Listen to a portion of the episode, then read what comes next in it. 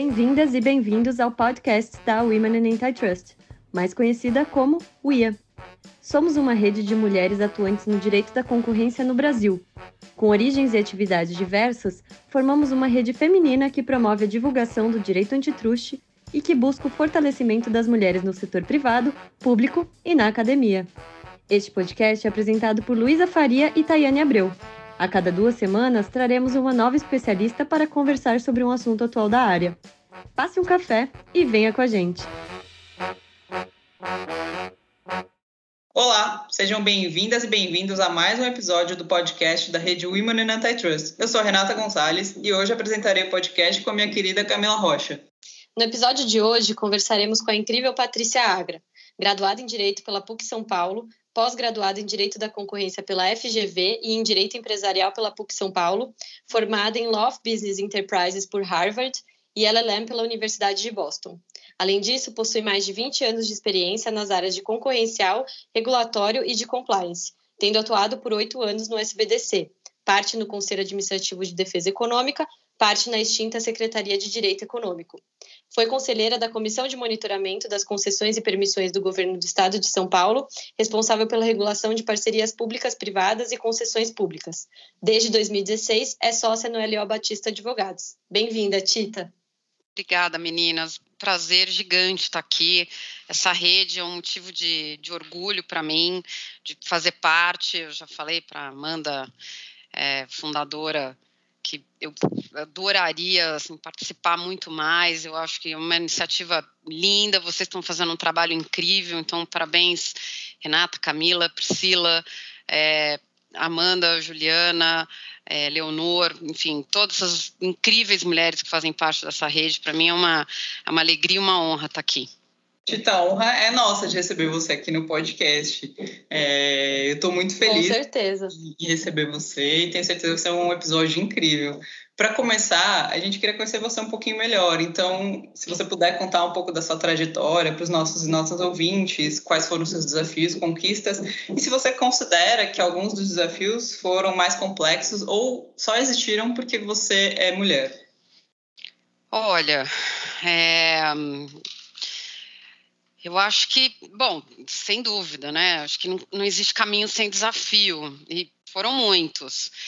É, eu acho que, bom, eu comecei, eu tive uma trajetória, foi né, privado, público, público, privado, sendo que esses públicos muito distintos entre eles, né? Eu estava é, primeiro no governo federal, né, na SDE, que né, era responsável por investigações, depois no CAD, responsável pela uh, pelo julgamento, mas mais do que isso, acho que a gente teve uma era um momento de é, formação, de mudança muito forte institucional no CAD, né? Então teve um, uma um, uma parte de construção institucional muito forte. E né, eu me lembro, por exemplo, a gente discutindo como é que a gente ia criar o acordo, uma possibilidade de acordo, porque tinha, tinha sido vetado na lei. Né? Então, quer dizer, não estava na lei e a gente tentou, é, pelo menos, introduzir o tema por resolução e desenhar aquilo tudo. E aí depois está é, tá na discussão do projeto de lei, né? porque é, na minha época a gente aprovou o projeto de lei na Câmara e aí depois uh, veio né, Vinícius, pegou e aprovou no Senado. Então, é, essa discussão também foi muito rica, além de, obviamente, todos os, os casos que a gente que a gente julgou. E aí depois eu fui para continuei no governo, né? Continuei no ponto gov, mas no governo estadual e com uma função completamente de, diferente, né? De, de regulação mesmo. É, era uma comissão criada, foi criada pelo Serra, uh, porque ele queria ser assim, a, a, o conceito era criar uma espécie de agência das, agências. Então, as agências temáticas continuariam fazendo exatamente o que fazem, e essa agência ela vinha para, digamos assim, cuidar do relacionamento entre o público e o privado, né, dentro das regras da lei de concessões e, e, obviamente, das PPPs. Então, era, assim, as perspectivas eram muito diferentes, né? Eu acho que teve uma mudança de canal, assim. Então, e aí, quando eu volto para o privado, eu também não volto para o privado que eu fazia no começo, seja porque o tempo tinha passado, né? Eu, eu saí como, sei lá, advogada júnior plena e volto como sênior sócia. É, seja porque antes de entrar nessa vida de CAD, né, que hoje aqui nos une, é, e que eu amo, que eu faço, é, eu fazia M&A, né, era assim a pirada do M&A. Então, é, assim, então foram muitas diferenças, né? Foram muitos caminhos diferentes. E enquanto isso, a vida segue, né? A gente casa, muda de país, é, muda de país de novo, aí volta para o Brasil, aí né, não, não, não, sabe onde fica a padaria, perde o contato com muita gente, perde o contato com algumas amigas, né? Morar em Brasília já distancia muito.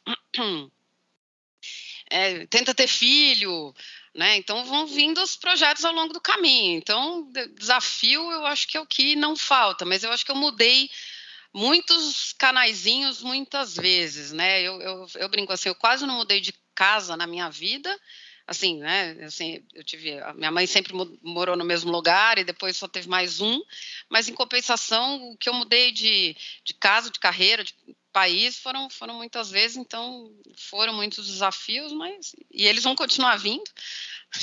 E, e, e o fato de ser mulher, eu acho que ele aparece o tempo todo, né? Então, assim, eu, por exemplo, que tive, né, essa é, era o sonho da minha vida e eu não consegui cumprir, né, que era ter filho, é, foi é, certamente um desafio, e aí a, a, sociedade te cobra, né, e eu ouvi, por exemplo, de muita, assim, mais de uma pessoa virar para mim e falar assim, ah, mas você, é, no fundo, no fundo, você está, é, o seu negócio é a carreira, né, você está focando na carreira, eu falei, não, mas desculpa, primeiro, da onde, né, da onde se tirou isso? E segundo, é, quem diz que é uma coisa ou outra, né? Então as pessoas, assim, e, e, de novo, eu não ouvi isso de uma pessoa só que estava viajando, né? Falar, ah, não, mas né, você não está conseguindo porque você está, o seu negócio é a carreira. Falo, mas quem falou que é uma coisa ou outra? E o pior é você ouvir isso de uma mulher. Aí falou, então. E, e no, no, ao longo da trajetória profissional também, né? Então, por exemplo, um, acho que um, uma, um que é muito ilustrativo, um momento que é muito, muito, muito ilustrativo, é, assim, eu acho que na, durante a advocacia, sem dúvida, né? Então, assim, eu me lembro, por exemplo, de, de despachar com um desembargador e era claramente uma questão de gênero, porque ele não olhou para mim em nenhum momento, ele só falava com o meu sócio, né? É, então, assim, para dizer que no privado tá, é melhor, mas tem muito forte também, né? Então, por exemplo, também eu entrei uma vez numa reunião e o presidente da empresa perguntou: Ah, e o sócio? Falei, sou eu. Aí ele, ah, mas não vem ninguém junto com você? Ah, aí eu perdi um pouco a minha paciência e falei, precisa? né? É, claro, ele ficou super constrangido, mas é, dizer, nem tão constrangido quanto deveria, né? Mas é, e, e, por exemplo, o, o, a negociação do projeto de lei na Câmara, esse foi um momento à parte, né? Esse, esse é realmente, em termos de, de profissional mulher, é para você não esquecer que existe essa diferença, que existe essa discriminação de forma muito clara, né? Não, muito interessante você compartilhar isso com a gente, porque especialmente nessa faceta né, de desafios peculiares às mulheres, eu acho que a gente vive ainda num mundo em que temos que cumprir muitas expectativas alheias, né? E aí, seja da, da profissional super bem sucedida, que então não consegue conciliar com outras com outros sonhos, com outras conquistas, ou ser julgado e ser cobrado o tempo todo por não estar cumprindo, então, é, o, o, papel que nos é dado tradicionalmente, né, de ter filhos, enfim, e, e, acho que a gente tem que se monitorar bastante, porque como você disse que é triste ouvir isso de uma mulher, acho que todas nós estamos em desconstrução, mas precisamos no, nos monitorar para não fazer essa cobrança para outras mulheres, né, para não deixar que esses vieses é, façam com que a gente oprima, né? Pessoas. É. Acho que outras mulheres, nós mesmos, para começar. Que a gente deveria né? fortalecer, na verdade. Né? É, não, sem dúvida. Eu super concordo com você. Eu acho que nós mesmos, para começar, a gente é muito, a gente é muito dura, a gente é muito exigente com a gente mesmo e com as outras mulheres, né? Eu acho que assim, é, aquela coisa que é meio, né, um lugar comum, assim, é você pensar na, na, nas dores dos outros, né? Quer dizer, quando alguém está rindo aqui, sabe lá Deus o que está passando por dentro. É, e eu acho que isso vale para todo mundo, evidentemente, né? não tem essa coisa dessa, aspas, discriminação entre homem e mulher, mas, mas assim, acho que as mulheres especialmente ainda têm uma pauta que é muito nossa, né? Que é essa de o terceiro tempo, o quarto tempo, o quinto tempo, né? Então, assim, é, a gente ainda solta essa frase que é bizarra, né? Ah, o, o meu companheiro ajuda. Não, que ajuda? A casa é dele, tá louca? Que mais ajuda? Mas de vez em quando, né? escapa esse pensamento. É uma coisa histórica, é muito tempo pensando assim, e é, e é muita gente em volta pensando assim. Então, que. que e, e a mulher tem mesmo, acho que essa coisa. É, é, do, né, do, a gente ainda se orgulha dessa coisa do fazer mil coisas ao mesmo tempo. É, eu, eu, eu, eu falo mesmo, faço e gosto, e, e é isso aí. De, mas assim, é, e eu acho mesmo que o nosso cérebro consegue, de verdade, né? Se bota uma, fazer três coisas ao mesmo tempo, cara, dá as três erradas. É, mas eu não quero generalizar, isso é uma bobagem. Mas o ponto é o seguinte: o que eu estou dizendo é, acho que a gente ainda cobra muito, e eu acho que a gente devia ter um olhar mais compreensivo, né, mais carinhoso. Carinhoso, né? Carinhoso mesmo, acolhedor com nós mesmas, né? Porque ainda existe essa pauta, a gente mesmo, eu sou um pouco mais velha que vocês, mas assim, acho que a gente mesmo tem um pouco dessa cobrança de nós, entre nós mesmos, então a gente tem que lembrar que a gente tem isso, né? E que a gente está mudando isso e que qualquer mudança é difícil. Qualquer mudança exige esforço.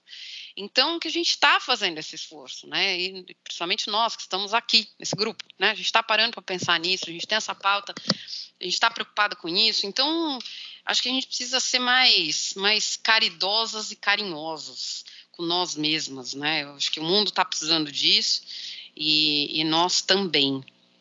Não, com certeza. É, que... Uma coisa importante que você falou é justamente essa questão do ajudar, né? A pessoa não tem que te ajudar, porque não é uma ajuda, é uma responsabilidade compartilhada, dividida, né? Se todo mundo come, se todo mundo se veste, se todo mundo então... da casa, todo mundo é responsável, né? Em formas iguais, não é uma questão de ajudar. E, e, é muito legal você trazer isso, porque realmente é o que você falou, a gente só para para mudar as coisas quando a gente reflete sobre isso. E o que a gente está fazendo aqui justamente é refletir sobre, colocar essas questões em pauta para que a gente possa transformar, né? Eu achei genial, não sei se vocês viram, né, semana semana passada, que tinha uma associação de pais, pais, pais, homens, é, entrando contra, numa ação contra os fabricantes de produto para bebê, porque as instruções atrás da chupeta, da mamadeira, do negócio de tirar coisinha do nariz tal, era, ah, para vocês mamães, e não sei o que lá, mamães, e aí é para as mamães, não sei o que lá, eu, como assim? É, não é para a gente usar esse produto, é isso, né? Não é para a gente? E eu achei genial, é isso mesmo. Eu falo, como assim? Só, só tem mãe essa criança? Né? Essa casa é só da mulher? E produto de. E eu, né, assim, a pandemia acho que expôs, pelo menos a mim, eu faço aí o meu, né, expôs muito mais a, os o relacionamento com eletrodomésticos e produtos de limpeza numa forma geral, e as referências também são femininas. Né? Então é só mulher que faz faxina. Veja, veja você, que loucura. Né? Então, assim, para facilitar o dia a dia da mulher, isso faz. É? Porque o homem vive no, na sujeira. É isso? Né? Não, não é, né? Não é. Eu acho que é por aí mesmo, são esse tipo de iniciativas que a gente precisa, é, e acho que desde de muito pequeno, né, também mudar aquela questão de, ah, brinquedos para meninas são cozinha, é, coisinhas de doméstico e para meninos são coisas de construir, enfim, é uma coisa também, né? Só rosa para menino, enfim, para menina, desculpa, e azul para menino. São, acho que desde de muito pequeno, né, a gente tem que começar a fazer essa educação e, e fazer essa olhar com esse viés para a gente poder mudar a sociedade, né? É uma estrutura de pensamento e de criação muito arraigada, né? E com certeza desconstruir dá muito trabalho. Então é difícil, precisa de reflexão, como a Rê falou, precisa de trabalho, precisa de questionamento, né? Às vezes de coisas que parecem tão óbvias, como a Tita falou agora dos é, artifícios lá para bebês, para coisas de, de manutenção da casa, mas eu acho que é só assim que a gente caminha para frente e muito importante também que, que a Tita colocou esse olhar carinhoso que devemos umas às outras, né? Até para ajudar e, e diminuir um pouco os julgamentos, essa necessidade de cumprir mil papéis ao mesmo tempo, de de é, suprir expectativas que são alheias, na verdade, que às vezes não são nossas.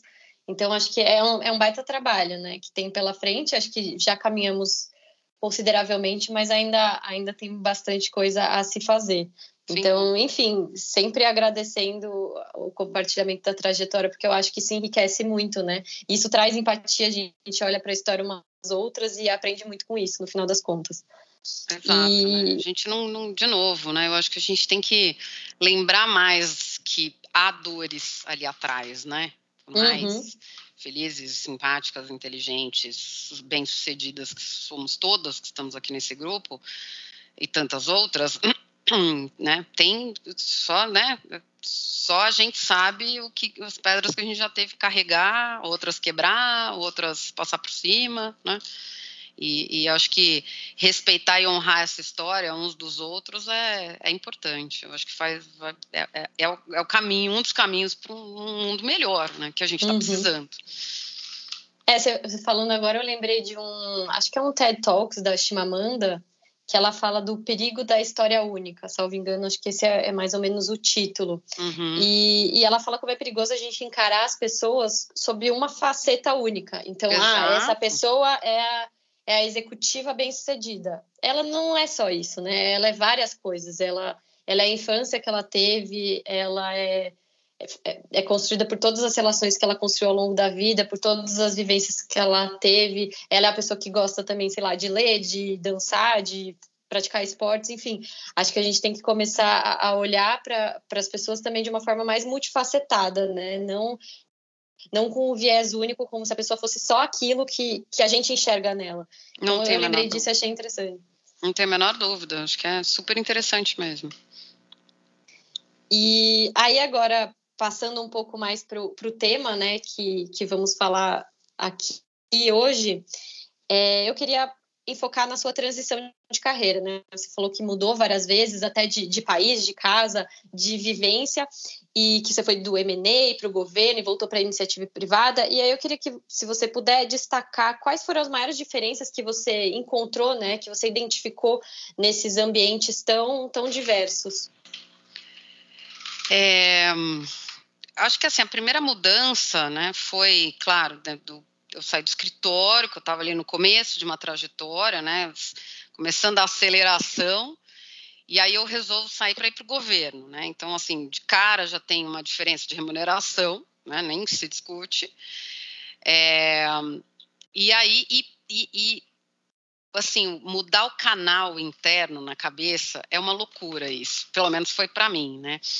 Então, eu, eu, me lembro que logo quando eu cheguei em Brasília, né, vindo da, da iniciativa privada, eu fui para dar um, um apoio é, nessa parte de, de direito societário. Eu fui para a SDE porque a, a SDE estava sendo reiteradamente acusada e na época de, de assim não entender contratos e arranjos societários, né? Então que a SDE, enfim, se manifestava mesmo sendo os atos de concentração aprovados, mas às vezes tinha umas manifestações de quem não entendia e, e naquela época o sistema, né, o SDE-CAD, perdia tudo no judiciário, tudo, levava para o judiciário perdia.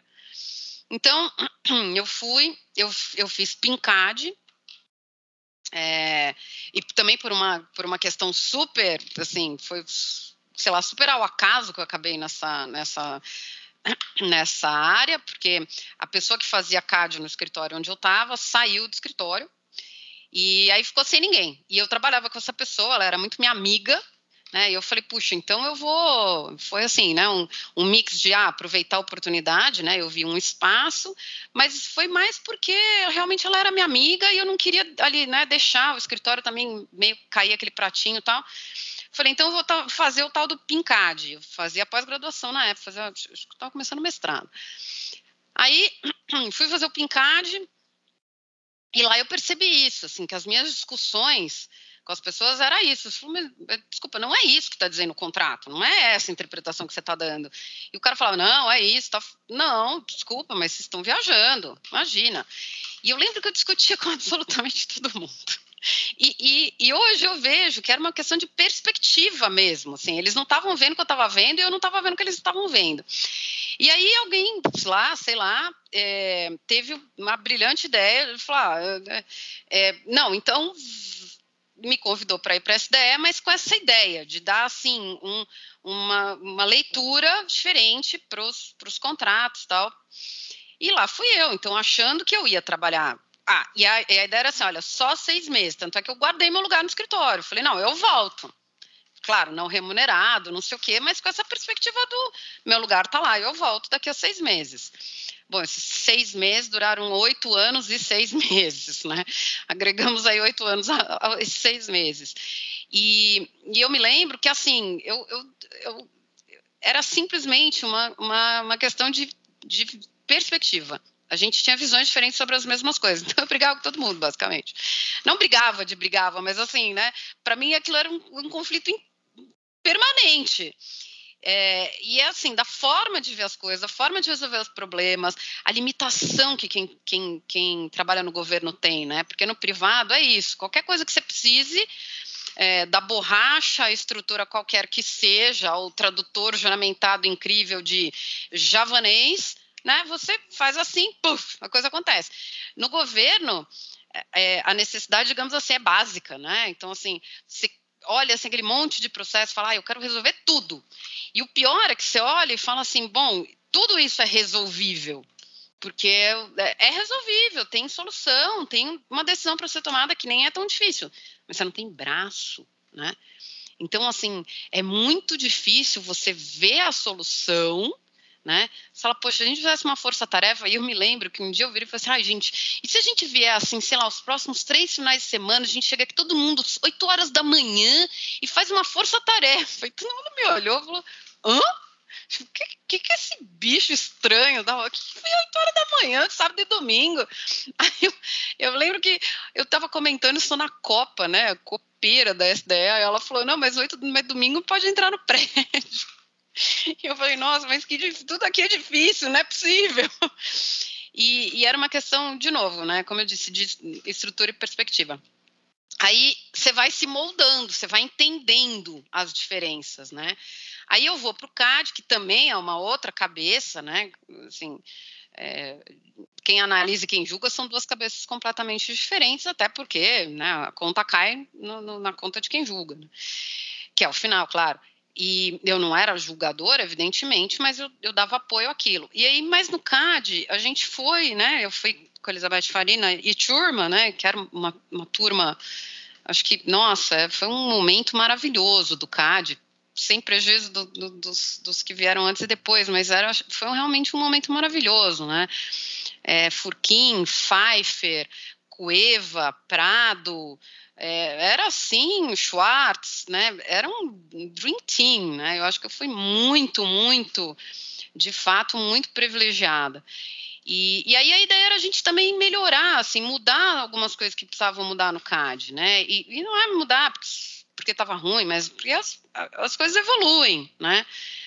E o Gésner certamente fez muita coisa, né? E aí a gente estava nessa, nessa de construir o CAD, crescer o CAD, como todo mundo que chega lá faz. Então a gente criou uma processual, né? Imagina, não tinha, não tinha processual. Assim, os processos iam lá e ficava ali no protocolo, num CAN. Era uma maluquice. Enfim, aí a gente foi construindo essa coisa. E aí, de novo, essa cabeça institucional, que quando você está no privado, é uma coisa que você não se preocupa, não é uma pauta. Né? Assim, o escritório está lá, ele funciona sozinho, né? ele já está montado.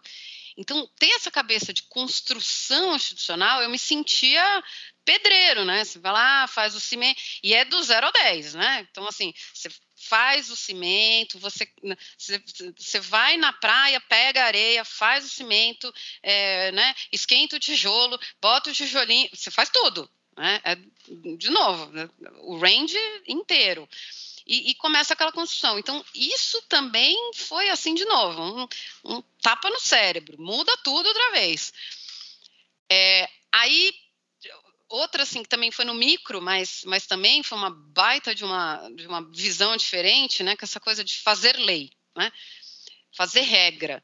Aí você fala, meu Deus do céu, eu lembro assim que acho que foi uma das coisas que mais me tirou o sono. Eu falo, mas e se a gente estiver errando? Né? E se a gente não estiver alinhando os incentivos? E, e, nesse caso a gente fazia, seja nessas resoluções do CAD, que a gente soltou algumas na época, algumas importantes, o acordo, né? É, e aí, quando eu caio na negociação do projeto de lei, do qual fiquei responsável, né? Então, assim, claro que com muita gente, né? Mariana Tavares, que era secretária na época, o César Matos, que estava na própria Câmara dos Deputados. É, mas, assim, quando sentar para escrever, e, e, e, aí você tem aquela força que é natural, que é democrática e que é boa, né?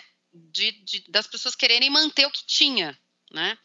Então eu me lembro, por exemplo, eu fui numa reunião do IBRAC e falou: não, a gente é contra a análise prévia. Nem pensar. Falou, não, mas o projeto de lei só existe basicamente por causa disso. Não, né? E, e, e, mesmo assim, no, por exemplo, tem muita coisa que a gente mudou a redação e na Câmara voltou a redação que tinha. E eu fiquei me perguntando se as pessoas que estavam mantendo a redação que tinha, elas sequer entendiam qual era a redação anterior, né? O que, se elas entendiam o que, que queria dizer aquilo que elas queriam manter.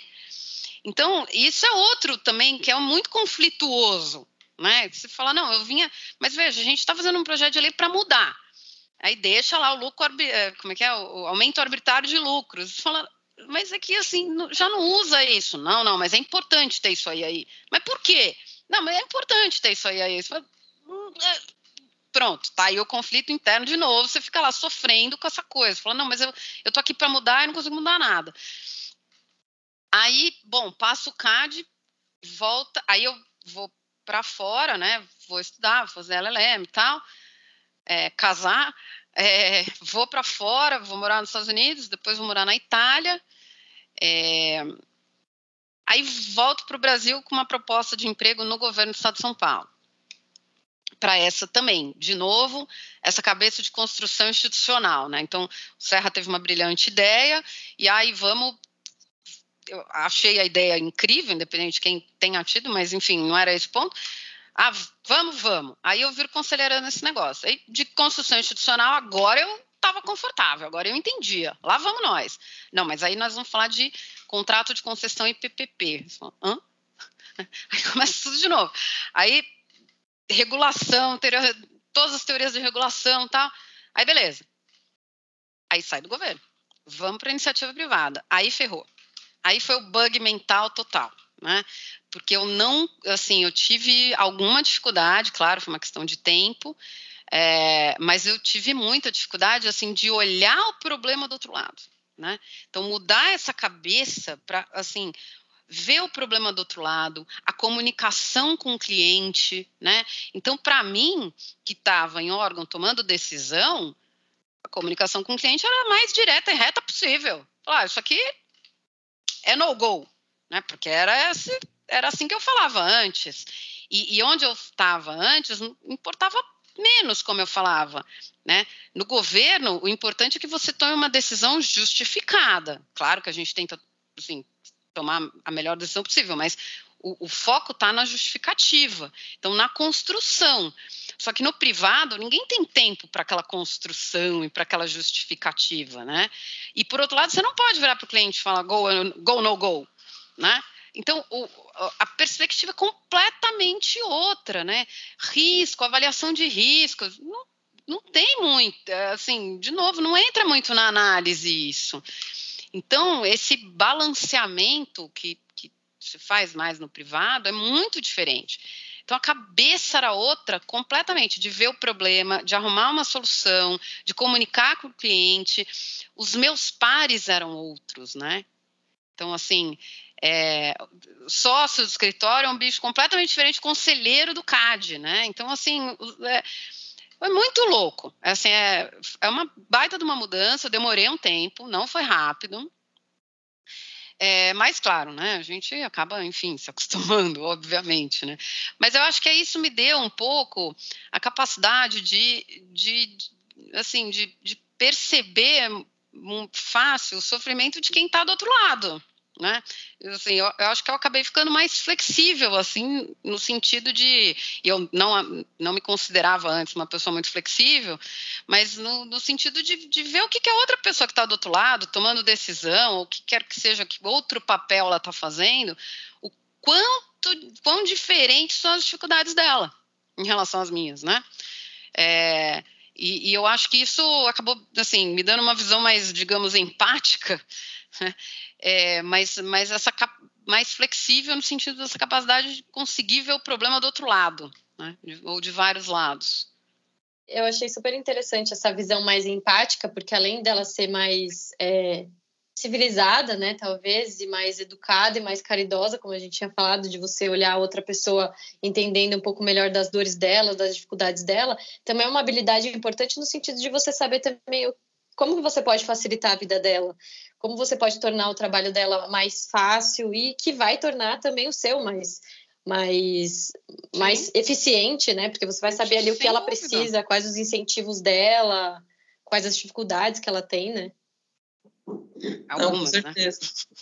Pelo menos algumas, assim, não, não, não me proponho a, a, ter uma visão tão completa assim, evidentemente, né? Não seria arrogante esse ponto, mas eu acho que algumas, algumas sim, algumas sim, né? Você fala, putz, né?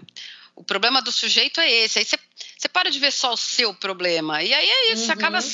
ajudando a te ajudar, né?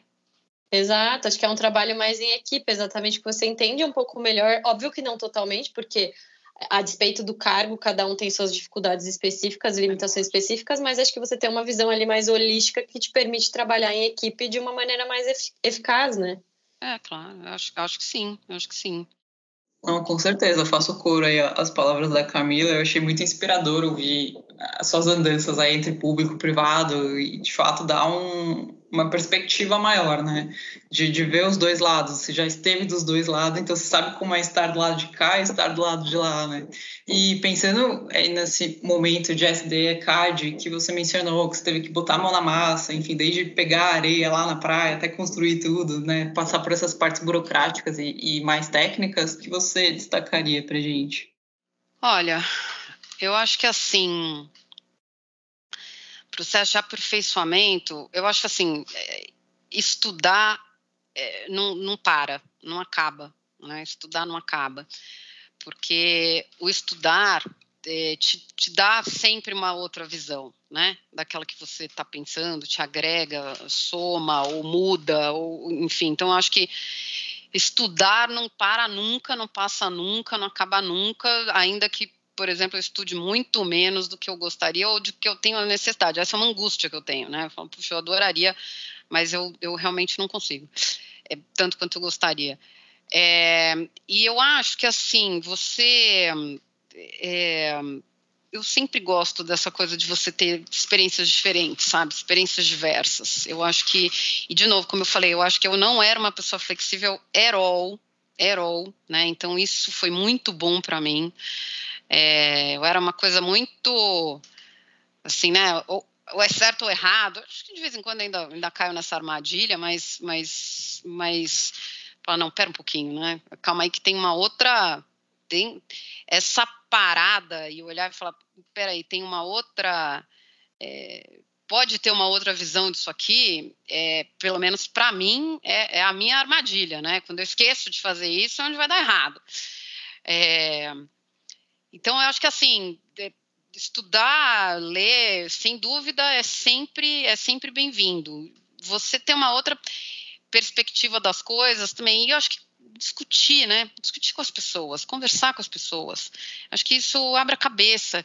E, por exemplo, acho que a, a pandemia, bom, quem todo, né, todo mundo sabe que eu adoro um, um conversar. É, mas eu acho que a troca, né? E eu acho que a pandemia, por exemplo, foi uma das coisas que a mais prejudicou, né? Seja porque é diferente, é um novo, né? Então a gente já demora um pouco para se acostumar ao novo. Mas agora a gente está cansado das telas, né? Eu, por exemplo, não, nossa, não consigo, assim, até a, a tela do micro-ondas, que eu nem tenho, mas enfim, a, a tela da geladeira, falar, não, não quero nem olhar o horário no digital, né? É, isso prejudicou demais, prejudicou demais essa troca, eu acho. Né? A gente, por outro lado, está tendo muito mais acesso à informação mais do que nunca. Tem os podcasts, é, que é um novo mundo para mim. É, mas, mas, enfim, é, o podcast é, é, tudo é unilateral, né? E eu acho que as duas coisas são importantes. Você ter esse estudo, receber essas outras visões sozinho, solitário, no lateral, mas o debate, né? O debate também eu acho que é super rico, porque eu acho que é, como eu disse, é uma das maiores características, né, não estou dizendo que seja uma virtude, mas uma, da, uma das grandes características da minha vivência foi essa multiplicidade de coisas e, de novo, eu nem me achava uma pessoa tão adaptável assim. É, e eu acho que foi isso que, que, que me fez evoluir. Muito legal, Tita.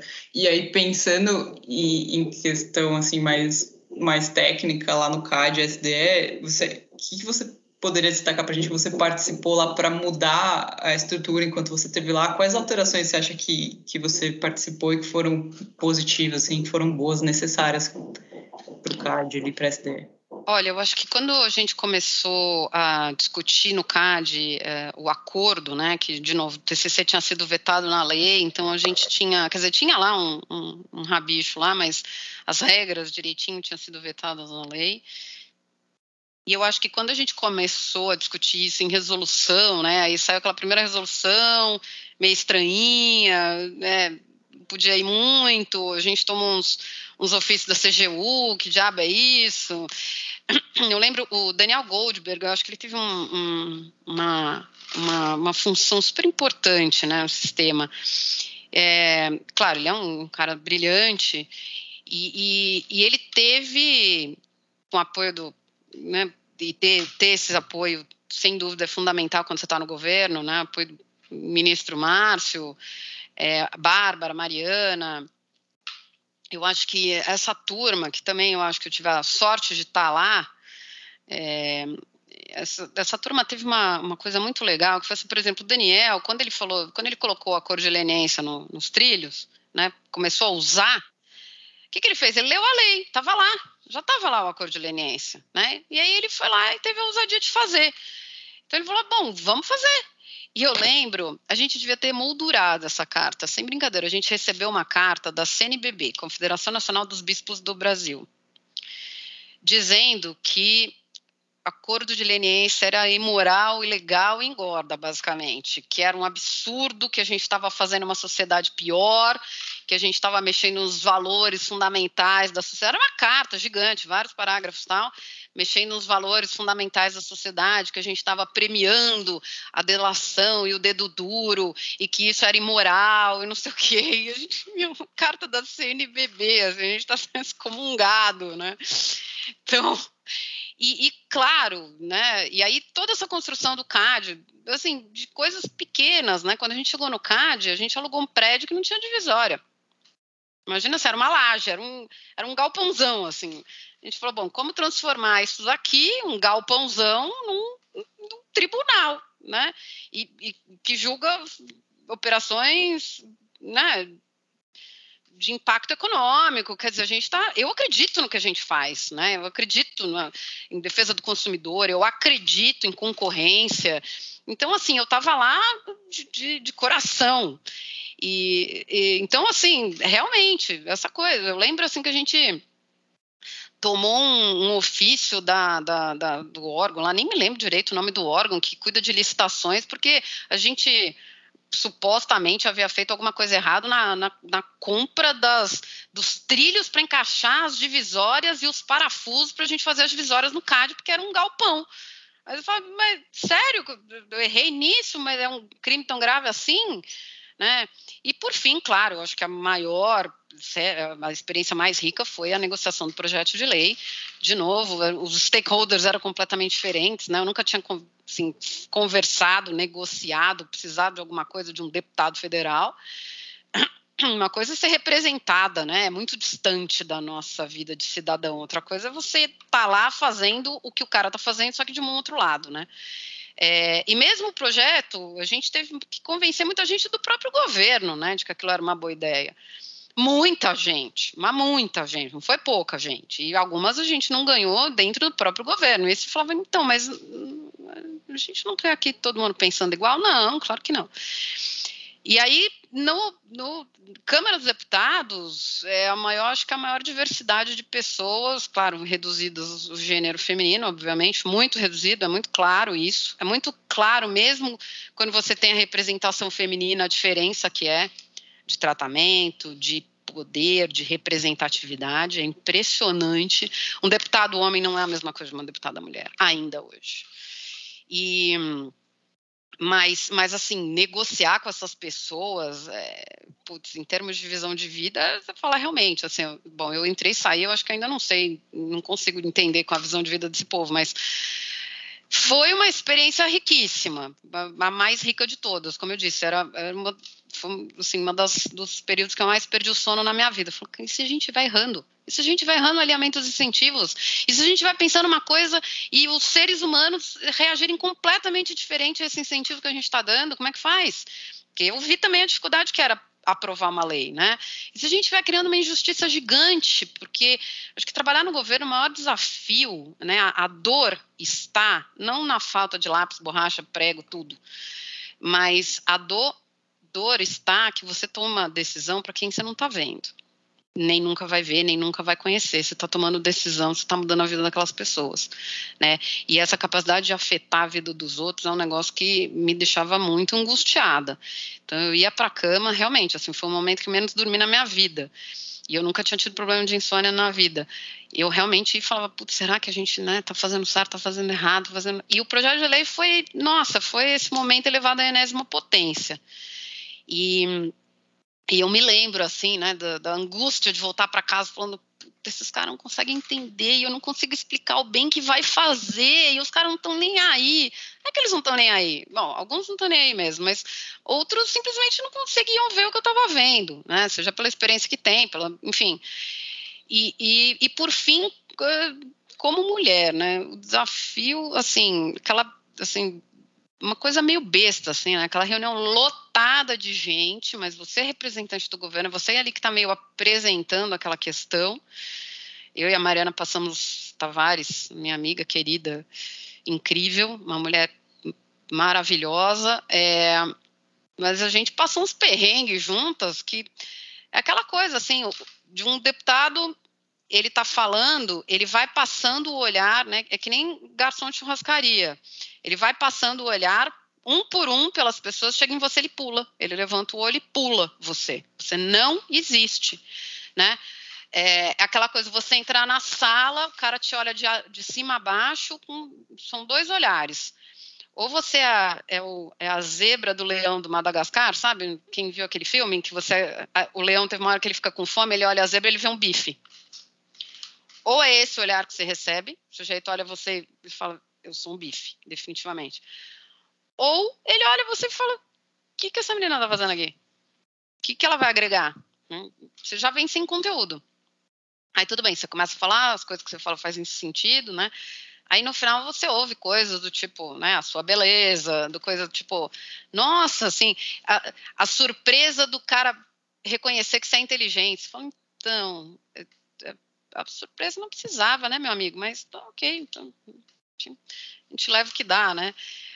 É, e, e, e, outras situações você ser absolutamente ignorada mesmo, ou, né, ou não, né? E muitos, muitos, muitos momentos de um homem pedir a palavra e ele te dá a palavra, isso quando ele não precisa. É, eu me lembro, por exemplo, o, o líder do governo na Câmara na época era o Henrique Fontana, que era uma pessoa, assim, é, eu gostei muito de trabalhar com ele, eu achei ele muito sério, ele foi, ele era super elegante, super educado, mas às vezes eu explicava para ele o que, que eu ia falar, porque aí ele dava uma introduzida, ele não, ele não entendia do assunto, então eu tinha, eu ia ter que, eu e a Mariana, um ou outro, as duas, a gente ia ter que falar do mesmo jeito, mas ele dava uma introduzida no tema, que a gente meio preparava ele, ele dava aquela introduzida para que a gente fosse ouvido. Porque se ele não desse essa introduzida, a gente ia ser meio ignorado ali. Então, é, eu acho que foi o momento que eu mais senti essa coisa do ser mulher, sabe? De longe, assim, foi muito. Tiveram alguns momentos bem, bem, bem, bem difíceis, bem difíceis. O triste disso é que acho que a gente ainda presencia coisas como essa ainda em 2021, né? Não dá para falar que ficou completamente para trás. De acho jeito que nenhum. Acho que já avançamos em alguns, alguns ambientes, principalmente em que isso é mais debatido, mas realmente a gente não, ainda, infelizmente, não, não deixou isso para trás. E não. aí, Tita, você contou bastante aqui do, dos leões, né, que você enfrentava todos os dias, e falou também da, do seu envolvimento com a elaboração da lei, com a mudança dela.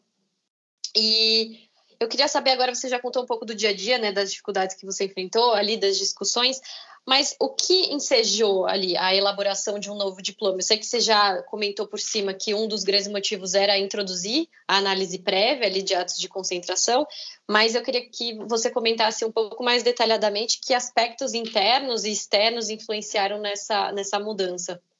É, assim, quando a gente, quando eu cheguei no, no CAD, é, é, o CAD tinha uma representação internacional muito ruim, quer dizer, a gente estava fora da OCDE, a ICN, então, nossa, não sabia nem que era. Então, assim, a gente estava fora das discussões internacionais, né? E aí a gente começou, a gente trabalhou muito forte para voltar. Então, eu lembro, assim, que a Beth, né, ela falou, olha, bom, vamos voltar para essa ideia, mas a gente vai voltar na seguinte condição. É, quem quiser ir tem que apresentar paper e a gente tem que apresentar paper em todas as, as mesas redondas, todas, não importa o assunto, nós vamos ter que fazer um paper. E era um Deus nos acuda, assim, uns dois meses antes de CDE, cara, a gente estava sempre assim, produzindo alguma coisa, escrevendo alguma coisa sobre assuntos diversos, eram e catando casos que falasse daquele assunto. E, e, tinha assunto que de verdade não tinha chegado no Brasil ainda. Então a gente fez assim uma força-tarefa muito para estar nas discussões internacionais e a gente era um pouco assim foi aumentando ao longo do tempo a cobrança dessa da análise prévia, né? Porque ah, então, o CAD, né, muita, muita gente já usou essa expressão, né, um leão sem dente, porque, ah, não, o CAD tem que submeter 15 dias após, não sei o quê, assinatura, PPP. É, mas aí, enfim, a, a vida seguia, as, as, empresas faziam, né, fechavam seus negócios tal, e, e o CAD ficava lá para decidir. Então, é, realmente, e o CAD foi, foi se organizando, foi ganhando força. Eu acho que como sempre, as coisas eh, na vida têm o seu tempo para acontecer. Né? Acho que a gente não tem um espírito elevado para perceber isso em todas as situações que a vida nos, nos, nos oferece, mas, mas tudo tem o seu tempo. Então, acho que a, a defesa da concorrência estava ganhando valor mesmo, né? a sociedade vendo isso como um valor. É, a, a, prática estava crescendo, o CAD estava se fortalecendo, graças ao trabalho de, to, de, muitos, né? Acho que historicamente todo mundo teve o seu papel. É, então essa coisa estava, assim, é sempre uma conjunção de fatores, né? É, acho que tanto para acidente quanto para como para o sucesso é sempre uma conjunção de fatores, nunca é um, uma responsabilidade só. E, e, e, aí começou essa pressão internacional também para isso, né? Porque o CAD era uma das poucas, quer dizer, o Brasil tem uma importância muito grande, tem uma economia grande. É, a gente é sempre eternamente o gigante adormecido que nunca que acorda, né? Dá umas bocejadas, parece que vai, de repente volta, cai no sono outra vez. Mas, mas assim, tem sempre essa expectativa em relação ao Brasil, e a verdade é que quando a gente resolve fazer alguma coisa bem feita, a gente faz muito bem feito. Né? E eu acho que o CAD entrou nesse, nesse CAD, até a turma toda é, entrou nessa nessa, nessa, nesse caminho, né? E aí a gente começou a ser um pouco cobrado e, e realmente a gente começou a perceber também que não, internamente não estava fazendo sentido isso, né? Acho que obviamente o caso Nestlé Garoto acabou tendo uma, né, uma repercussão muito grande, acho que foi um, um trauma para todo mundo, para dentro, para fora. E, e, mais outros também, né? Que o CAD já lá mexeu, o negócio já estava meio, meio feito, enfim, não fa... realmente as pessoas começaram a perceber que não fazia sentido. E aí, né, a gente sempre tinha um exemplo, assim, que a Colômbia tinha aprovado uma lei de, sobre análise prévia e o Brasil não, né? Então, aí a gente pediu um peer review do CDF, foi a gente quem pediu, né? Eu me lembro direitinho, era um senhor que chamava John Clark, era um inglês elegantíssimo que era responsável pelo, pelo, pelo peer review do Brasil, e aí ele veio e ele colocou o dedo em todas as feridas, falou com todo mundo, processo de peer review, mas, mas para a gente era novo aquilo. Deu um trabalho desgraçado, porque a gente percebeu também que a gente era muito pouco organizado, né? Então, assim, a gente não tem muito. Eu acho que é, tem um lado cultural que melhorou demais, graças a Deus mas essa coisa de organizar as coisas, guardar as coisas, pensando em que você não vai estar ali para contar a história, né? Então, assim, essa institucionalização, eu acho que ainda a gente ainda não era tão, não era, não era o forte na época. E isso foi uma outra coisa que a gente falou, bom, realmente a gente tem que começar a pensar em fazer isso aqui para quando a gente não estiver aqui. Né? Porque, no geral, você resolve seu problema do dia a dia, né? E não não resolve seu problema para quando você não tiver ou não se beneficiar daquilo. E, e aí foi um pouco esse movimento. E a gente pediu esse peer review internacional, que era justamente para ter um apoio formal, um apoio e um mecanismo de pressão formal de que a gente precisava daquilo. É, então, de novo, foi uma conjunção de fatores, eu acho, né? Essa, essa, o CAD com essa sensação de que realmente aquilo não fazia sentido, quer dizer, todo mundo. O CAD fazia uma, uma, uma decisão bem feita, era tudo muito estruturado, e aí tinha um enforcement reduzido, é, as experiências de todo mundo, né? Quer dizer, funciona para todo mundo menos para a gente. Né? Então, assim, isso cria necessidade na gente e o outro te pressiona.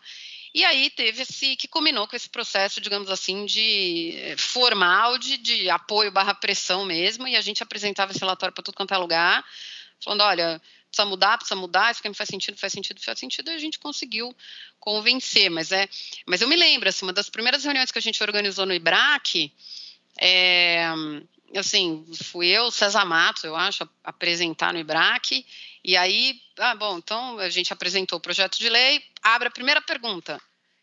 Olha, não pode ter análise prévia, seremos contra a análise prévia. E eu lembro que assim, eu, eu, eu, eu mesma puxei, eu pedi o microfone de volta e falei, gente, assim, esse barco já partiu.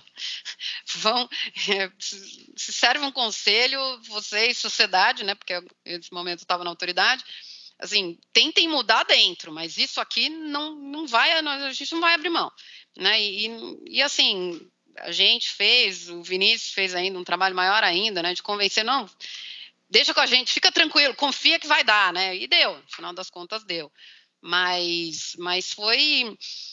E aí, claro, além da análise prévia, e tudo que a análise prévia trazia, porque, de novo, é uma mudança de conceito, uma mudança de paradigma, né? Muda tudo.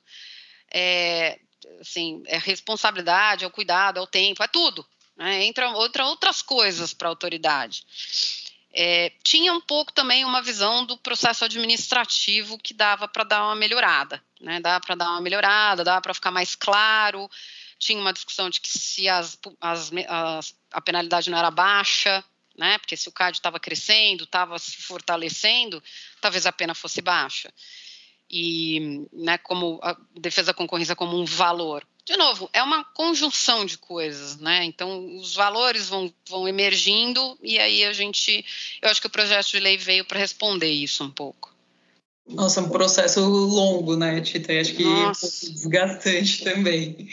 Mas... Muito, muito. Eu me lembro, assim, a história dos, dos 20% de presunção do abuso. A gente falou, mas não faz sentido para variedade. Imagina, a gente nem tinha mercado digital naquela época. E a gente uhum. falava para a variedade, heterogeneidade dos, dos, mercados, tira esses 20% daí, isso não faz o menor sentido, isso pode ser resolução. E aí é isso, a nossa Constituição tem não sei quantos mil artigos, não sei quantos milhões de emendas, porque é isso, a gente não consegue fazer um negócio que seja, né, tudo tem que pôr na lei, na lei, na lei, a gente é prolixo, né, a gente explica, eu mesmo, explico dez vezes a mesma coisa. É, então eu me lembro, assim, o aumento arbitrário de lucros, deixar lá foi um negócio que me doeu muito, a presunção de 20% me doeu muito. Tem umas redações, né? Até um, tem um erro de português na lei que eu não me conformo com ele até hoje. E tá lá, passou, ficou, não teve jeito. Né, tinha um deputado que ele insistia que se tirasse a vírgula dali, eh, mudava o sentido. Eu falava, não, mas não teve jeito. E eu fico lá conversando com esse negócio até hoje. Enfim, e aí também se aprende a fazer o que dá, né? É realmente quando o bom é melhor que o ótimo mesmo. Não, total. Ah, eu, eu achei muito legal que você comentou da questão da construção da memória institucional, né? É. Que é essencial, tanto seja para manter as boas práticas, né, que foram construídas com muito suor e muita dificuldade, muito trabalho, seja para olhar para elas e falar, opa, precisa mudar, precisa ajustar alguma coisa aqui. Então, enfim, a memória institucional a gente sempre fala sobre isso, até entre nós, é super importante. Não, você não imagina como isso é difícil, assim, como isso não está no nosso automático, né? Eu lembro que eu, eu montei uma frase e ali no, né, no, no, pessoal que eu interagia, eu falava o tempo todo, tá, e se a gente não tiver aqui, quem, como é que as pessoas vão entender isso? E assim, e para funcionário público isso é mais difícil ainda, porque o, o, o, princípio do funcionário público é que ele vai ficar ali para sempre, certo? Uhum. é o princípio, ele fez concurso para isso. Então, assim, então não é, é dificílimo se mudar a cabeça do cara dizendo, não, mas como assim se eu não estiver aqui? Então, não, não estou dizendo que você vai deixar de ser. Primeiro, você pode deixar de ser funcionário público, mas é minoria esmagadora. Segundo, mas você pode sair do CAD, você pode ser funcionário público em outro lugar. Né? E o cara, assim, é muito resistente a isso. E mesmo a gente que está lá de passagem, né? Assim, as pessoas que não, não são da carreira, que tem mandato, que vai acabar, que sabe que vai acabar, acaba também sendo difícil de você se afastar um pouquinho do, dos problemas do dia a dia, das demandas que ficam ali na urgência do dia a dia, e pensar assim, sempre ficar pensando com você fora, não com você dentro, né? Falar, então, só que isso é o que mais deveria, assim, pelo menos eu acho que a gente tinha muito essa preocupação, né? Porque realmente a gente já está fora, então assim, o que, que vai acontecer quando eu estiver fora? E pensar assim o tempo todo tempo todo, sendo que você tem que tomar decisão para a próxima quarta-feira, a sua cabeça uma hora que dá uns, dá uns tilts, né? Fala, não, calma, e se eu não estiver aqui daqui a. Mas eu não vou estar daqui a. Então eu tenho que pensar como se eu não estivesse aqui. Mas você tem uma decisão para tomar para quarta-feira, tá? Tá pautado e vamos. Então, assim, é. Mas essa é uma das, um dos maiores valores que a gente tinha, a gente fazer esse exercício o tempo todo. O tempo todo. É, acho que é um exercício até porque não é, como você falou, intuitivo, né? Você está mais preocupado em resolver aqueles problemas que estão no seu cangote naquele momento. Isso é algo Exato. que você tem que pensar muito a longo prazo, né? O benefício também só é percebido a longo prazo, por isso é mais difícil de você incluir, né, se forçar a colocar aquilo no seu, na sua rotina de trabalho. Né? Exatamente. É, por exemplo, a lei a gente percebeu que a gente não ia usar a lei nova não ia chegar nem perto, como de fato aconteceu. E aí, aí bate uma angústia também, você fala, putz, eu não vou nem conseguir testar, né, para ver muito ou pouco. Que errar, você errou em algum momento, mas assim, o, quão, o quanto você errou que você não vai conseguir ver. É difícil, é difícil, porque você está numa uma, uma realidade pensando em outra. E como ver essa realidade? Esse eu acho que é a angústia. Não, super complexo mesmo. E, e, super importante, né? Pelo que você falou, até que quando você chegou lá não tinha nada estruturado, enfim, você teve problema até por organização espacial, né? Imagina todas essas questões aí de, de memória histórica de tudo que foi debatido. E pensando no que você falou, de, de todas as controvérsias e assuntos polêmicos aí da lei, né? Da discussão da lei e pegando aqui o distanciamento já que a gente tem desde a da aprovação, é, quais mudanças você enxerga que foram boas, que foram positivas, enfim, benéficas, que a gente pode falar que deram certo, e quais você acha que não rolaram, assim, não foram efetivas ou que não foram boas? É, bom, sobre o controle prévio, eu não tenho a menor dúvida, os nossos clientes podem sofrer, né, angustiados aí, mas eu não posso fechar, mas eu não posso tomar conta, mas eu não posso ligar para outro cara, é, não, não pode, ficar quieto aí. É, mas eu não tenho a menor dúvida da, da vantagem, né? nenhuma dúvida. Quer dizer, se o CAD e se a gente tem a concorrência de fato como um valor, não tem nem o que discutir. Então, acho que foi super acertado. As, os, todos os acordos, né, as possibilidades de acordo, essa aproximação do público do privado, isso é super importante. Eu acho que isso faz a gente uma sociedade melhor, né? E, e o Brasil, a gente ainda tem um histórico é, autoritário, né, da, da, época do período militar, é recente. Então, eu acho que existe uma, uma, uma, uma desconfiança mútua muito grande e que, com o tempo, vai se aproximando. Né? Então, assim, a quantidade de cuidado que a gente tinha que ter nós, autoridades, para receber é, é, o, as empresas, né, era, um, era muito complicado. E, e ainda existe, claro, é, é, é, da sociedade, assim, essa desconfiança mútua, né? Então, a, a sociedade não, não confia na autoridade, a autoridade não confia na sociedade. Mas isso vem mudando, eu acho que, então, é, os acordos, eu acho que, sem dúvida nenhuma, foi um, um super, um super avanço, é, ainda que, de novo, você tenha mil incentivos para isso, mas é um voto de confiança mútua, sem dúvida. Então, eu acho que essas flexibilizações, essas aproximações entre sociedade e autoridade, eu acho que são super importantes. É, eu acho que, em termos de processo, de procedimento, também a gente avançou. É, não, não mudou tanto, mas a gente acabou avançando bastante, né? Então eu acho que isso também é positivo. É, o que, que eu acho que não funcionou? Não sei se tem alguma coisa que eu acho assim que não funcionou. É, o que não funcionou é porque acho que a gente não estava pronto ainda para ter, né? Então assim, é, eu acho que é melhor perguntar o que, que pode avançar. E, e, claro, tenho as minhas ideias próprias, mas assim, eu acho que, de novo, essa aproximação, né, é sempre muito benéfica, sem dúvida. É, eu acho que transparência é sempre muito benéfico, então eu acho que isso é um grande valor, assim, é, principalmente, bom, a gente está, é, de novo, né, é, é o é o, é o que eu, eu, digo que tudo tem o seu tempo, né? A gente está numa sociedade hiper transparente, nas vidas privadas acho que até demais, mas, mas é, é porque a transparência virou um valor.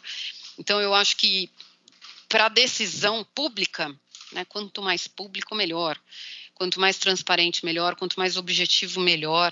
Então, né, aqueles princípios da administração pública que a gente sempre ouve na, na faculdade, né, que a gente nem entende direito o que quer dizer aquilo, acho que aquilo é super importante, né? É super importante, acho que isso dá para dá para crescer, dá para melhorar.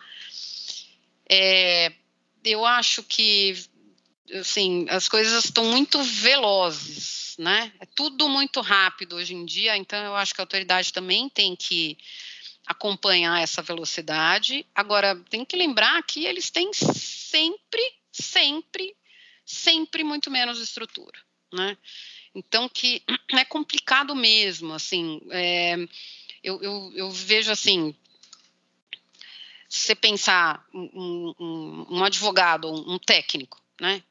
Sair um, um advogado pleno, sênior, numa equipe, faz um, um determinado efeito, né? Todo mundo trabalha mais, demora para se reorganizar, tem que redistribuir o processo entre equipe e tal.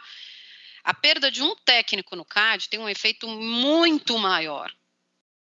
Assim, a, até a adaptação a, é muito mais complicada, é muito mais custoso. Então, eu acho que assim,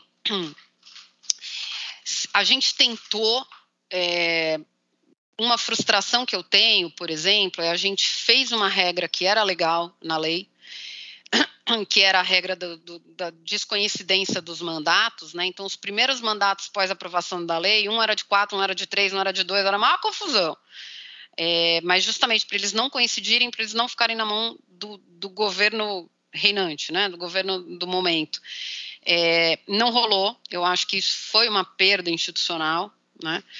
É, enfim, faz parte do processo democrático. Eu acho que um, né, um processo democrático você tem lá presidente é, executivo legislativo trabalhando é, é bom, né, na indicação, mas mas isso acho que essa era uma ideia boa que teve, tem uma, não, não, não, conseguimos. Aí tem essas bobagens, né, de deixar o aumento arbitrário de lucros, assim, esse me pega total, fala, ah, fala sério. De verdade, de verdade, assim, em termos de conduta, a gente só precisava do inciso 1, né, porque é cheio de verbo abstrato, aberto ali, então cabe tudo ali dentro, não precisa do resto, mas, de novo, isso é ser brasileiro, né, a gente, é, a gente explica, desenha, dá dois exemplos e tudo isso tem que estar na lei. É, mas o aumento arbitrário de lucros eu não me conformo até hoje. São muitos e eu me lembro que eu perguntava para quem queria manter. E, e, e, esse foi um das que você aprende que falou, bom, é melhor negociar. Falou, tá bom, se não vai fazer diferença, então deixa aí, ok. Mas assim, a gente estava ali no momento de fazer as coisas ficarem melhores, né? E aí você entra naquela angústia. Mas enfim, os 20% na lei também faz menor sentido, né? E de vez em quando se, se usam, né? Desse, desse. É que assim, tá lá, alguém pode usar. Esse que é o ruim. Então, acho que a gente poderia ter feito uns, uns, uns momentos é, no processo administrativo também é, mais claros, mas eu acho que o CAD corrige bem com, com as resoluções. Uh, mas eu acho que é isso, eu acho que é importante focar nos princípios, nos valores. Então, é, uma decisão coletiva, quanto mais coletiva, melhor. É, você transparente, objetiva, justificada, essa conversa com a sociedade, eu acho que né, quando você fala assim, a decisão da autoridade ela tem que ser justificada, é uma forma de conversar com a sociedade. Né? Quando você se explica, quando você explica, você dá deferência ao seu interlocutor. Né? De ambos os lados também, né? Então, assim, quando a gente já recebeu no passado, né, o, o CAD reclamando, ah, mas é, também a, a, os, as partes também não dão informações suficientes para o CAD tomar uma decisão com conforto. É, né? Então, assim, é, de novo, quando você se justifica, quando você se explica, você dá deferência para o seu interlocutor, né? É respeito, é valor. Então, eu acho que esse é o norte, digamos assim. Eu achei muito curioso você falar isso de, de manter os valores, porque eu acho que isso, no final das contas, é, é realmente mais importante, porque as arestas sempre demandaram aparos, né? Isso. Mas se você tem um norte claro, você caminha bem, ainda que haja tropeços no meio do caminho, enfim. E quando você falou da, desses valores sendo, por exemplo, da transparência, da aproximação, né, com do órgão com o público, é, me chamou muita atenção porque foi exatamente a primeira impressão que eu tive quando eu comecei a trabalhar com CAD, porque antes de vir para o direito concorrencial eu tive uma experiência bem diferente também e me surpreendeu super positivamente, porque logo que eu entrei, enfim, entrei como estagiária na área, a gente, eu já participei, é, acho que uns dois meses depois que eu entrei no escritório, eu já participei de uma reunião com os conselheiros.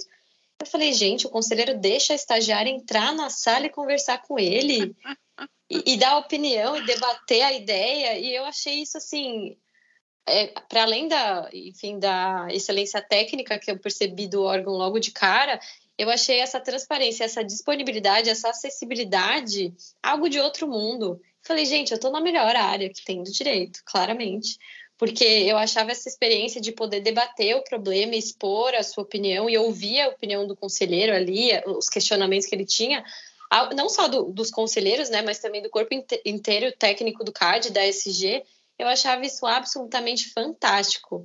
Sim, é, acho que a, a, curva de aprendizado até é muito alta nessa área, porque você está ali debatendo com gente muito qualificada o tempo todo e com gente que está interessada em debater. Então, é, eu achei curioso você ter mencionado isso, porque foi exatamente essa a primeira impressão que eu tive quando eu pisei no CAD, que foi transparência, disponibilidade e acessibilidade. Além da, enfim, que eu falei, sem mencionar o, o quanto eu fiquei impressionada com o preparo de todo mundo.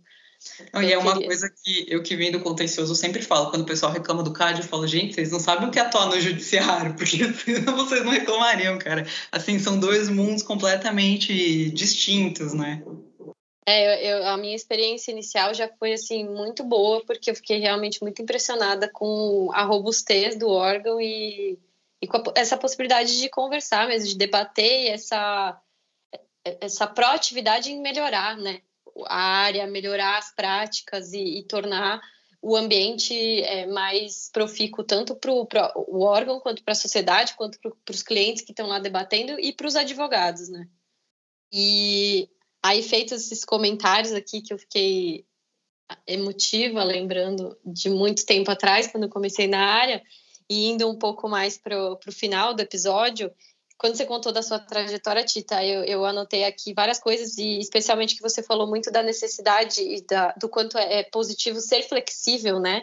Da necessidade de se reinventar, aprender coisas novas, é, aprender não só coisas novas no sentido de novas técnicas, né? Novas áreas, mas de se adaptar a ambientes diferentes e a, e a pessoas diferentes.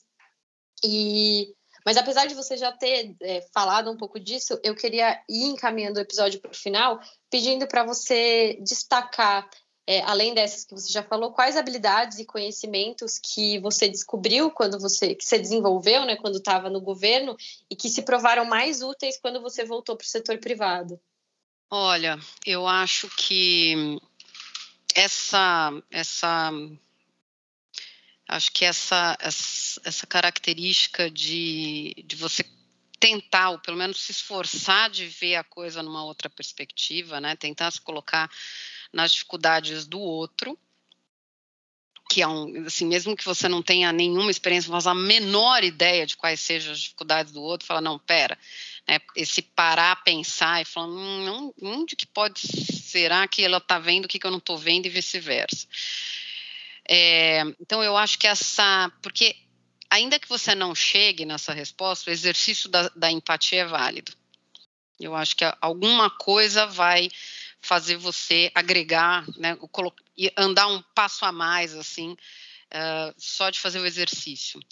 Como eu disse, assim, eu, eu, não me considero uma pessoa tão flexível assim, e certamente há anos atrás eu era muito menos, e, e eu acho que essa foi uma das maiores lições que eu aprendi.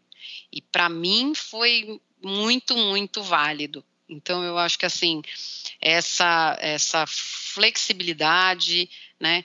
Eu sou uma pessoa muito crítica, e claro que começando comigo mesma, né? É, mas aí quando você faz a crítica, de novo, é, o exercício da empatia, você fala, não, pera um pouquinho, eu não está conseguindo fazer isso, por quê? Né? É, então, transformar a crítica em empatia não é fácil, não é sempre. Não estou dizendo que ah, eu consigo super, consigo nada, consigo nada. É, né, passo dois dias criticando para chegar no terceiro e falar, ah. então assim, é, mas, mas eu acho que o exercício é muito válido, né? E aí vale para tudo.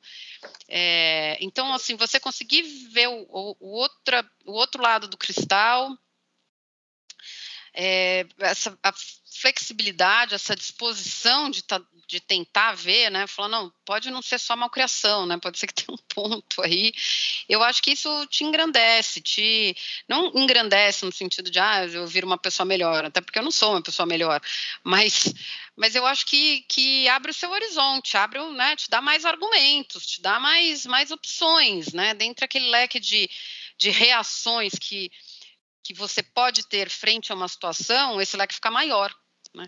E isso é um exercício, você começa a fazer é, para argumentação num caso quando você vê que está fazendo para sua vida toda. E eu acho que, que esse, para mim, foi um dos, um dos, um dos, maiores, dos maiores ganhos, eu acho. Não, com certeza, acho que é uma, uma habilidade incrível e, e que é algo que você levou para a vida. É, e, e, eu vou te falar, eu tive muito mais, assim, eu tive muito problema de, realmente, até porque, de novo, eu não acho que eu seja uma pessoa, assim, ah, hiper resiliente, hiper flexível, mas, assim, eu tive muita dificuldade, tanto para ida no governo, é isso, eu, eu, era como se eu não entendesse o que aquelas pessoas falavam, e eu estava o tempo uhum. todo em conflito. Eu lembro que eu, eu, eu lembro que no final de semana, voltando para São Paulo, morando, assim, os primeiros semanas em Brasília, eu lembro que o meu comentário para uma para um amigo aqui em, em, São Paulo foi, falei, cara, eu, eu começo a brigar na hora que eu boto o pé para fora da escadinha da TAM e paro de brigar na hora que eu boto o pé para dentro do voo de novo. E, e, não, não brigo no voo porque eu vou calar dormindo. Então, assim, é muito conflituoso. Eu, não, eu simplesmente não entendo como é que essas pessoas pensam. não entendo o que elas falam, né? É, e, e, quando eu voltei, eu acho que eu também acabei tendo um pouco do mesmo problema sabe? Quando eu cheguei no escritório, eu também falava, não, calma, não, não é assim que eu penso, não é assim que eu vejo.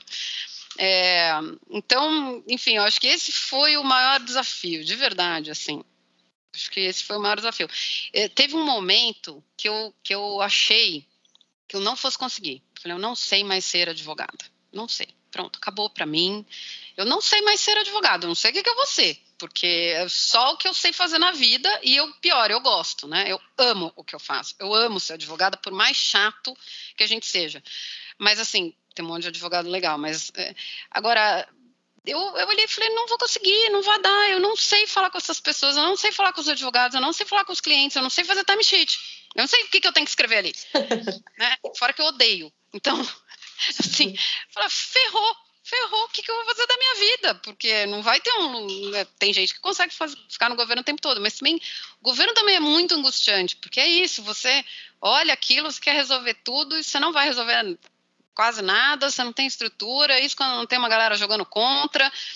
Né? Então, assim, não é fácil. Quem está no governo são, são heróis da resistência, assim, de verdade. E então teve um momento que eu olhei e falei, ferrou agora ferrou. Eu não sei o que, vou, que vai ser de mim. Né? Eu não sei fazer outra coisa, eu amo o que eu faço e eu não sei fazer o que eu, o que eu tenho que fazer. Não vai dar. E foi muito angustiante. Mas, sei lá, acho que agora funcionou, né? Parece.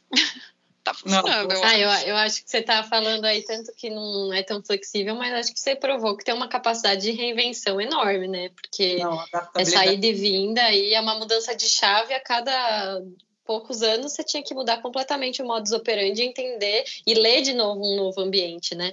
Isso é, é algo que eu ia, que eu ia falar, que me parece que também é muito útil na nossa prática, porque você aprender a ler o ambiente em que você está é essencial, né? Não, e eu, vou, e eu vou te falar, quando eu saí do, do CAD, eu fui fazer LLM, né? Então, uhum. ao invés de voltar imediatamente para a iniciativa privada, acho que como a maioria das pessoas fazem, eu fui estudar. E aí, assim, no CAD, a gente estava naquela pegada, constrói, faz, não sei o que, eu não saía do CAD antes da uma hora da manhã, e, e faz aquilo, faz isso, faz não sei o que, e julgamento, e, e, e OCDE, e isso e aquilo, e vamos construir o projeto de lei, nananana.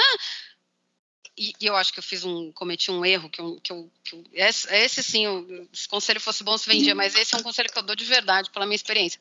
Eu saí do CAD num sábado, eu trabalhei no sábado, aí eu saí do CAD num sábado, saí de Brasília, três da tarde, corri, corri, corri, entrei num voo para Boston, que foi onde eu fui morar, no próprio sábado à noite, e segunda-feira eu estava na, na, sala de aula. Eu não dei um espaço para chegar, para conhecer a cidade, para nada disso, porque eu queria, eu não queria, primeiro assim, eu am, amava trabalhar no CAD, então eu não queria sair de jeito nenhum. Então foi até o último segundo que deu. E aí no dia seguinte, né? Então eu saí do CAD, advogada, e mais do que advogada, né? Fazendo, acontecendo, assim, trabalhando pra caramba e dando. Não tô dizendo que eu acertei, eu acho que eu errei muito, mas, mas eu dava tudo ali. Né? E, e eu tinha essa cabeça de que a gente estava mudando as coisas, que a gente estava construindo uma coisa legal. No dia seguinte, eu era uma estudante assistindo aula, fazendo resenha, né, grifando o livro e nada mais. Essa foi uma mudança dolorida e cruel. Essa foi outra mudança no meio do caminho que eu falei: não vai rolar. Não vai rolar, porque eu não fazia nada, assim, nada. Eu estudava pra caramba, só lia, sentava e lia, enquanto que no CAD eu estava o tempo todo me mexendo, fazendo, acontecendo, eram 1.400 temas ao mesmo tempo e tudo acontecendo, até porque a gente, no último ano, nos últimos anos, mas no último ano foi bizarro, porque a gente olhou e falou, bom, agora tem que fazer tudo em um ano de novo, tenho certeza que errei muito, mas assim, eu dava tudo de mim ali. E aí, de repente, eu estava estudando. Eu tinha 300 páginas de um caso em inglês para ler num livro.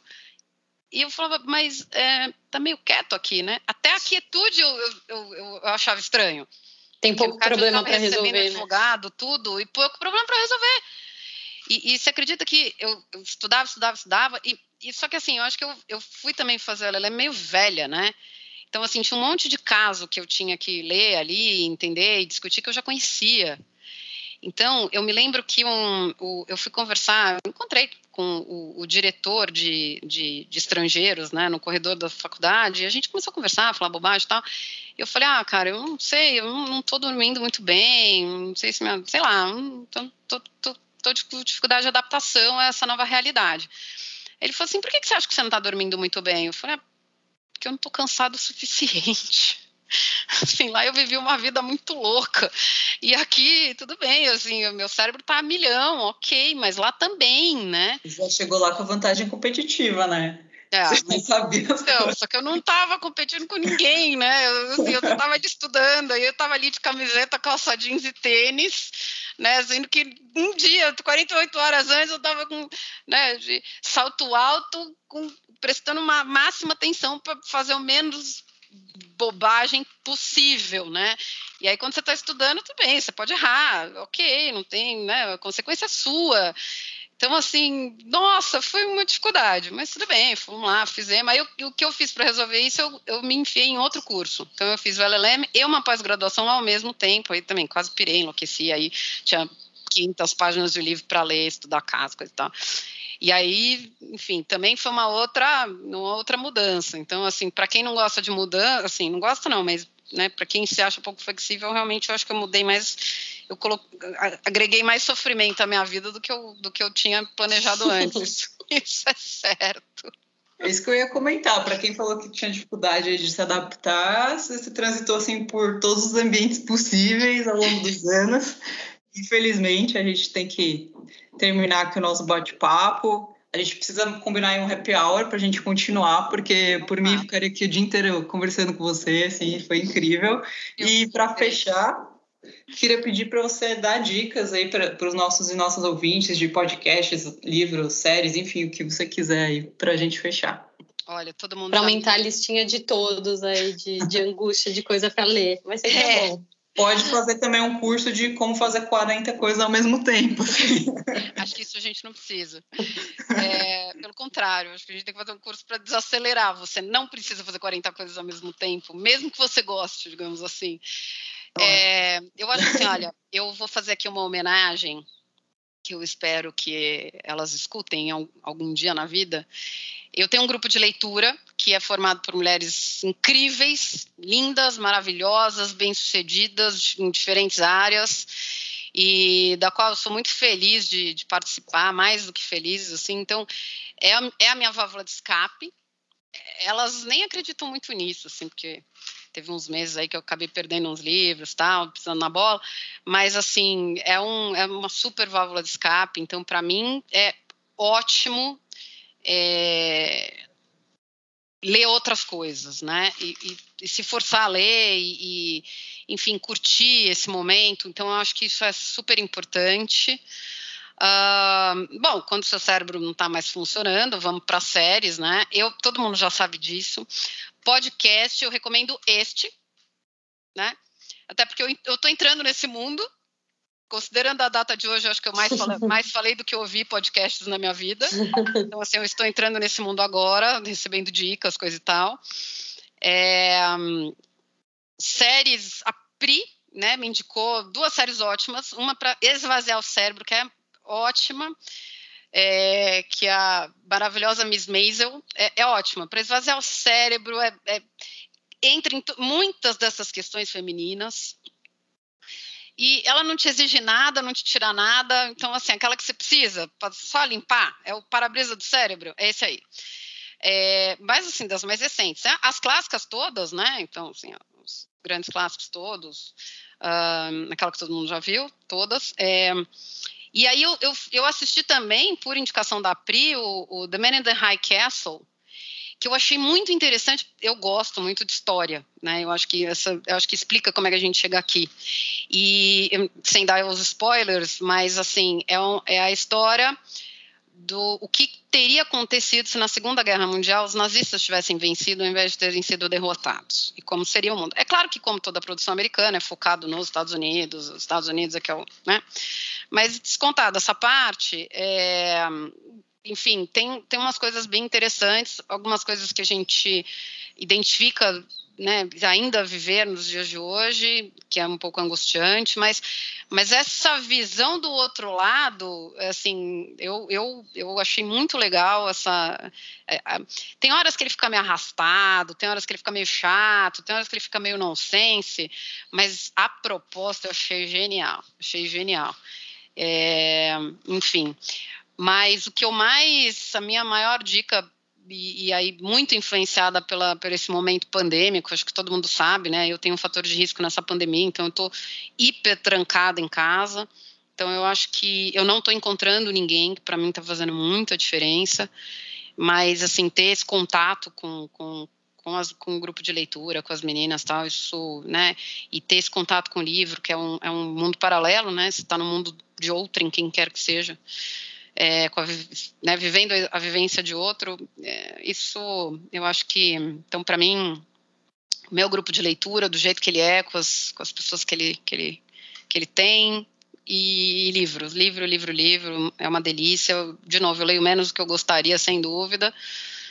É, mas eu acho que, que, que, é, o mais, é o que eu mais recomendo.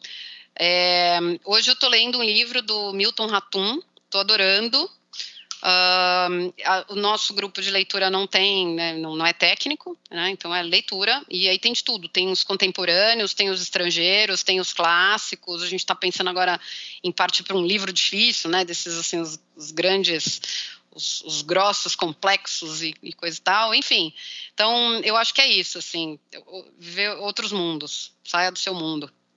Eu achei legal que isso casou super com a sua mensagem de ser mais empático, né? Porque, obviamente, a gente não consegue saber da vivência de todo mundo e não consegue entender completamente, mas acho que a leitura, assim, vejo mais na leitura, mas acho que séries também, muito nesse sentido, propiciam você a, a viver mundos que você não viveria, né? A, a, ter acesso a realidades que você não, não vivenciaria se fosse só dentro de uma experiência única que a gente tem, que é super limitada. Então, super concordo, acho que é uma oportunidade também de ter inputs muito diferentes que ajudam na nossa profissão, que ajudam no nosso dia a dia e que fazem a gente é, exercitar essa, esse olhar para a realidade dos outros que a gente não tem oportunidade, às vezes, de fazer na, na nossa realidade. E, Tita, é, é uma pena ter que encerrar esse papo, que foi divertidíssimo. Muito. Eu aprendi muito, é, tenho certeza que todo mundo que está ouvindo aqui também aprendeu.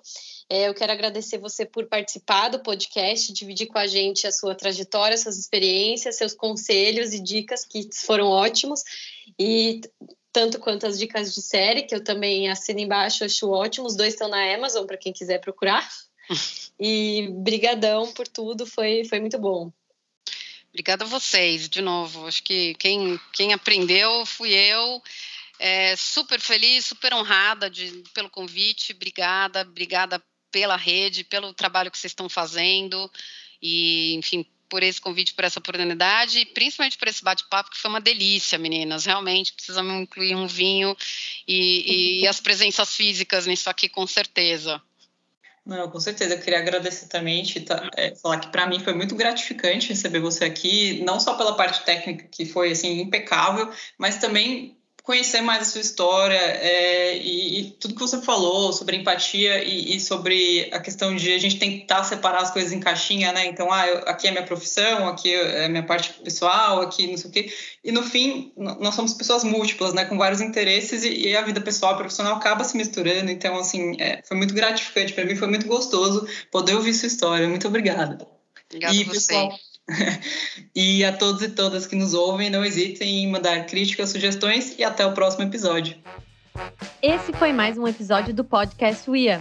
Agradecemos as entrevistadas, a Rede UIA, ao Braulio Gonçalves Advogados nas pessoas da Priscila Braulio Gonçalves e Renata Gonzalez pelo suporte técnico prestado e a todos e todas que nos acompanharam até aqui. Até o próximo encontro!